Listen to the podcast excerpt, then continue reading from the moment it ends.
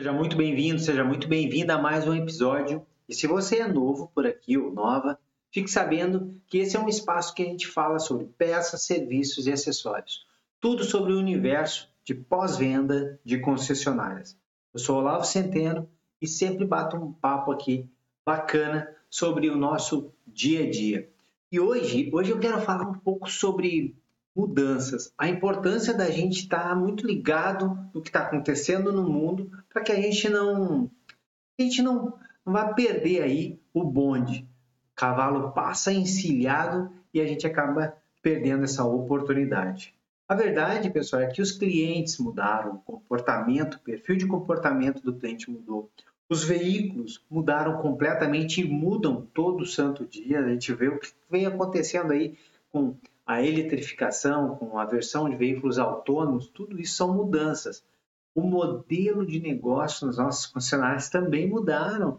Quando que a gente pensou que a gente ia estar com o pé tão forte no quesito locação de veículos e veículos por assinatura. Então, mudou bastante.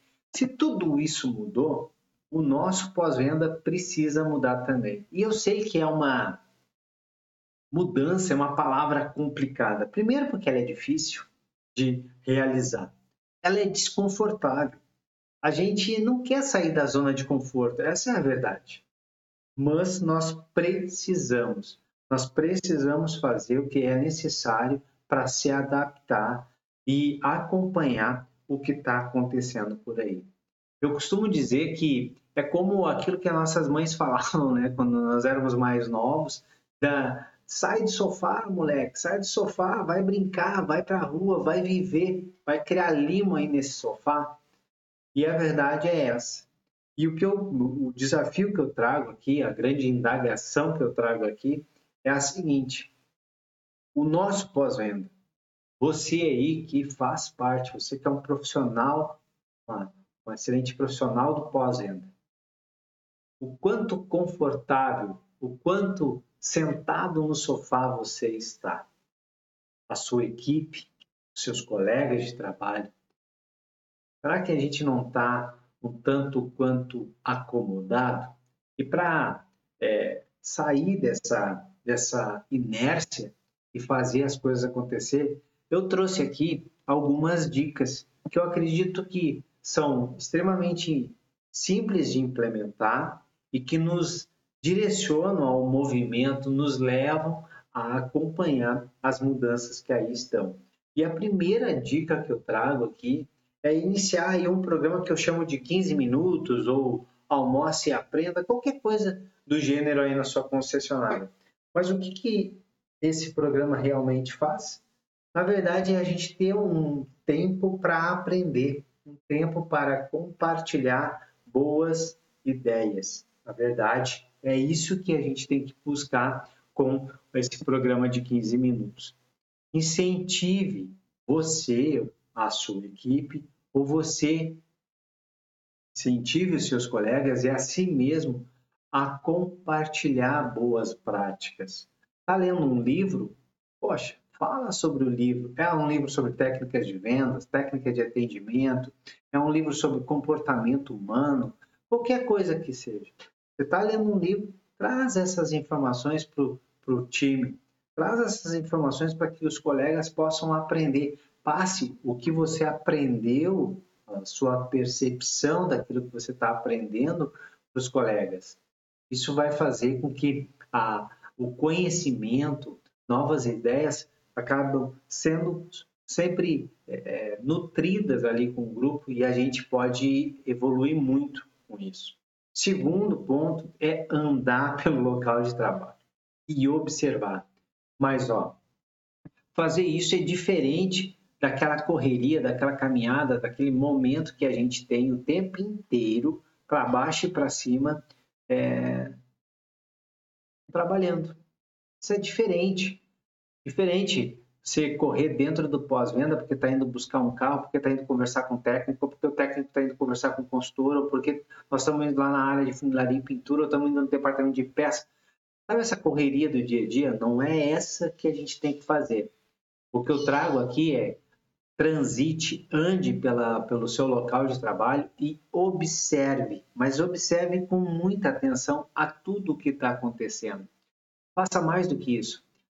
Ande pelos, pela sua área de trabalho pensando e imaginando, cara, eu sou cliente e estou enxergando isso agora. Que percepção que eu estou tendo? Se você está passando por algum lugar e tem a sensação de que o lugar está desorganizado, é a percepção que o cliente vai ter. Se você está passando num lugar e está sujo, é a percepção que o cliente vai ter. Se você está passando num lugar e ele é ruidoso, é a percepção que o cliente vai ter. Qualquer coisa que você, ao transitar pelo local de trabalho, observando atentamente com os olhos do seu cliente, tudo que você olhar e observar e perceber que não parece legal, não é legal. E aí é o momento de anotar, trazer para uma reunião e implementar mudanças, implementar pequenas, pequenas alterações nesses ambientes, nos processos, isso fará uma diferença enorme. É mudanças, ó. Se todo o resto está mudando, evoluindo, nós internamente também precisamos fazer.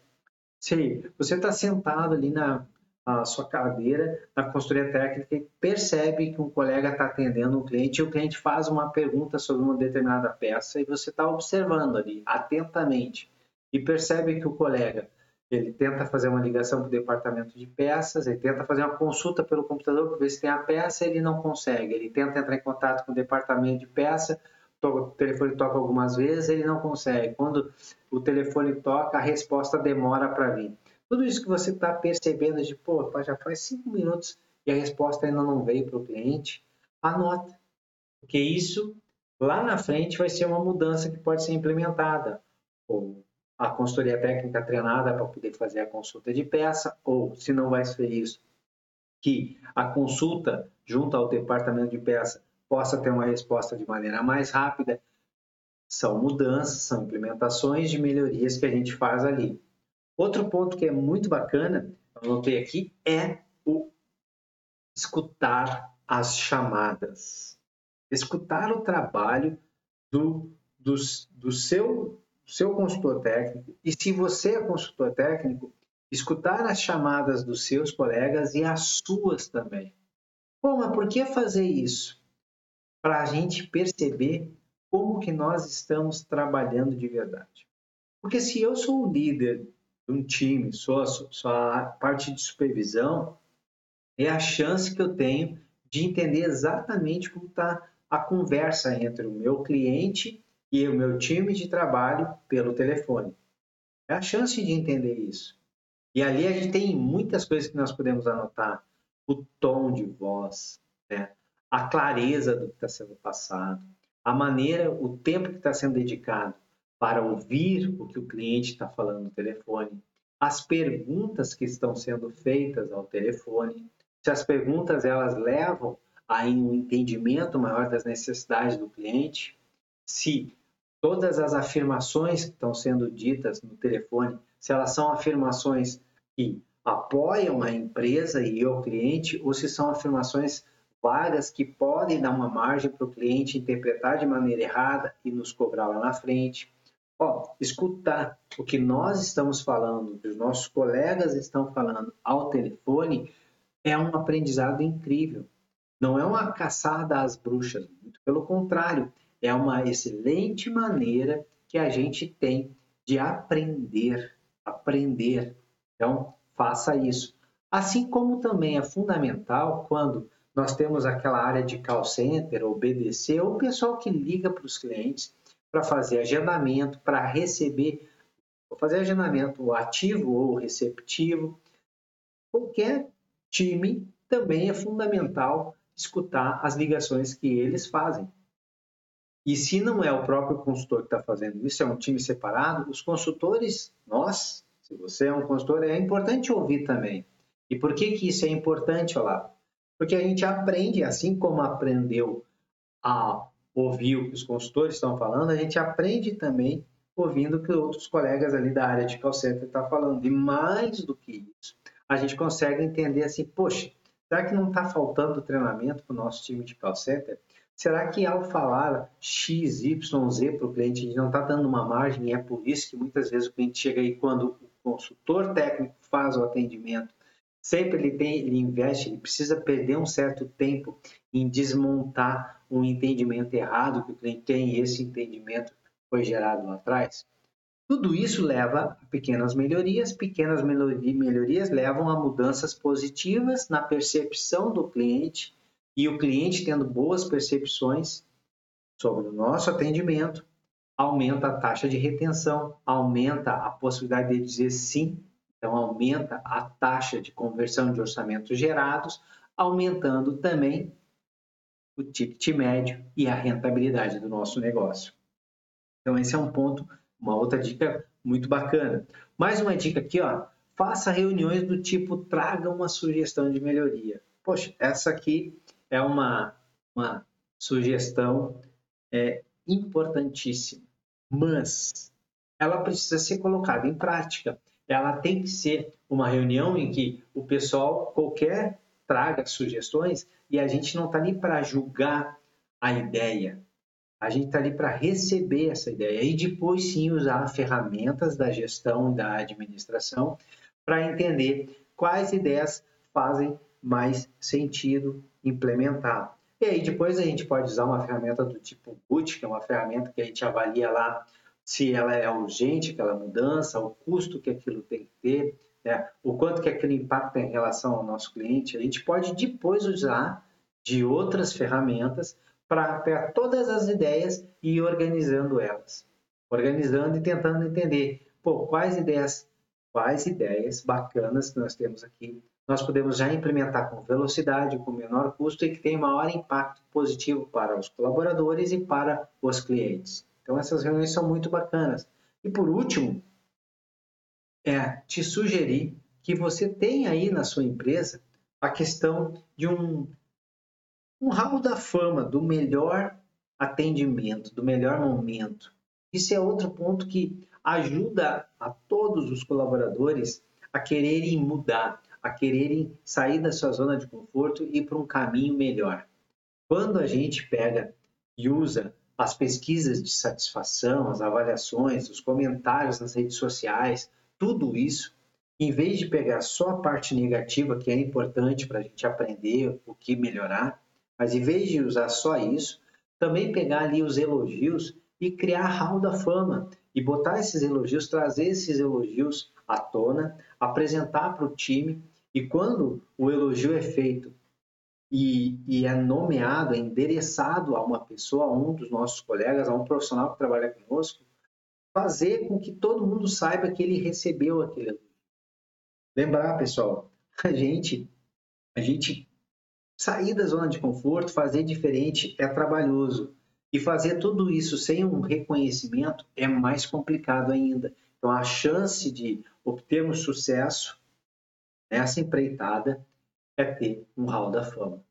São dicas aí, dicas rápidas, dicas fáceis de implementar que podem te ajudar a acelerar esse movimento de melhoria contínua, esse movimento de estar sempre buscando fazer melhor. Pouquinho, bem pouquinho, todo dia, mas todo dia melhor hoje do que éramos ontem. Com isso, o nosso pós-venda tem muito a ganhar.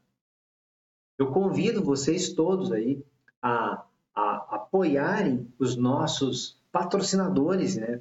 Os nossos, dos nossos espaços aqui desse conteúdo, Alta Remate, o pessoal do, do, do grupo RGP, a, a, a, parceria incrível que a gente tem com o pessoal da SWK e a OAC Aceleração de Resultados apoiar eles, entender o trabalho que cada uma dessas empresas traz para o seu pós-venda, como eles podem ajudar o seu concessionário, é fundamental.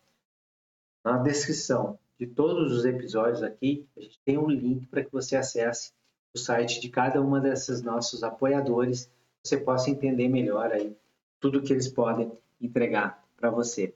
Tá bom? Sucesso, muitas vendas e a gente se vê aí num próximo episódio. Tchau, tchau.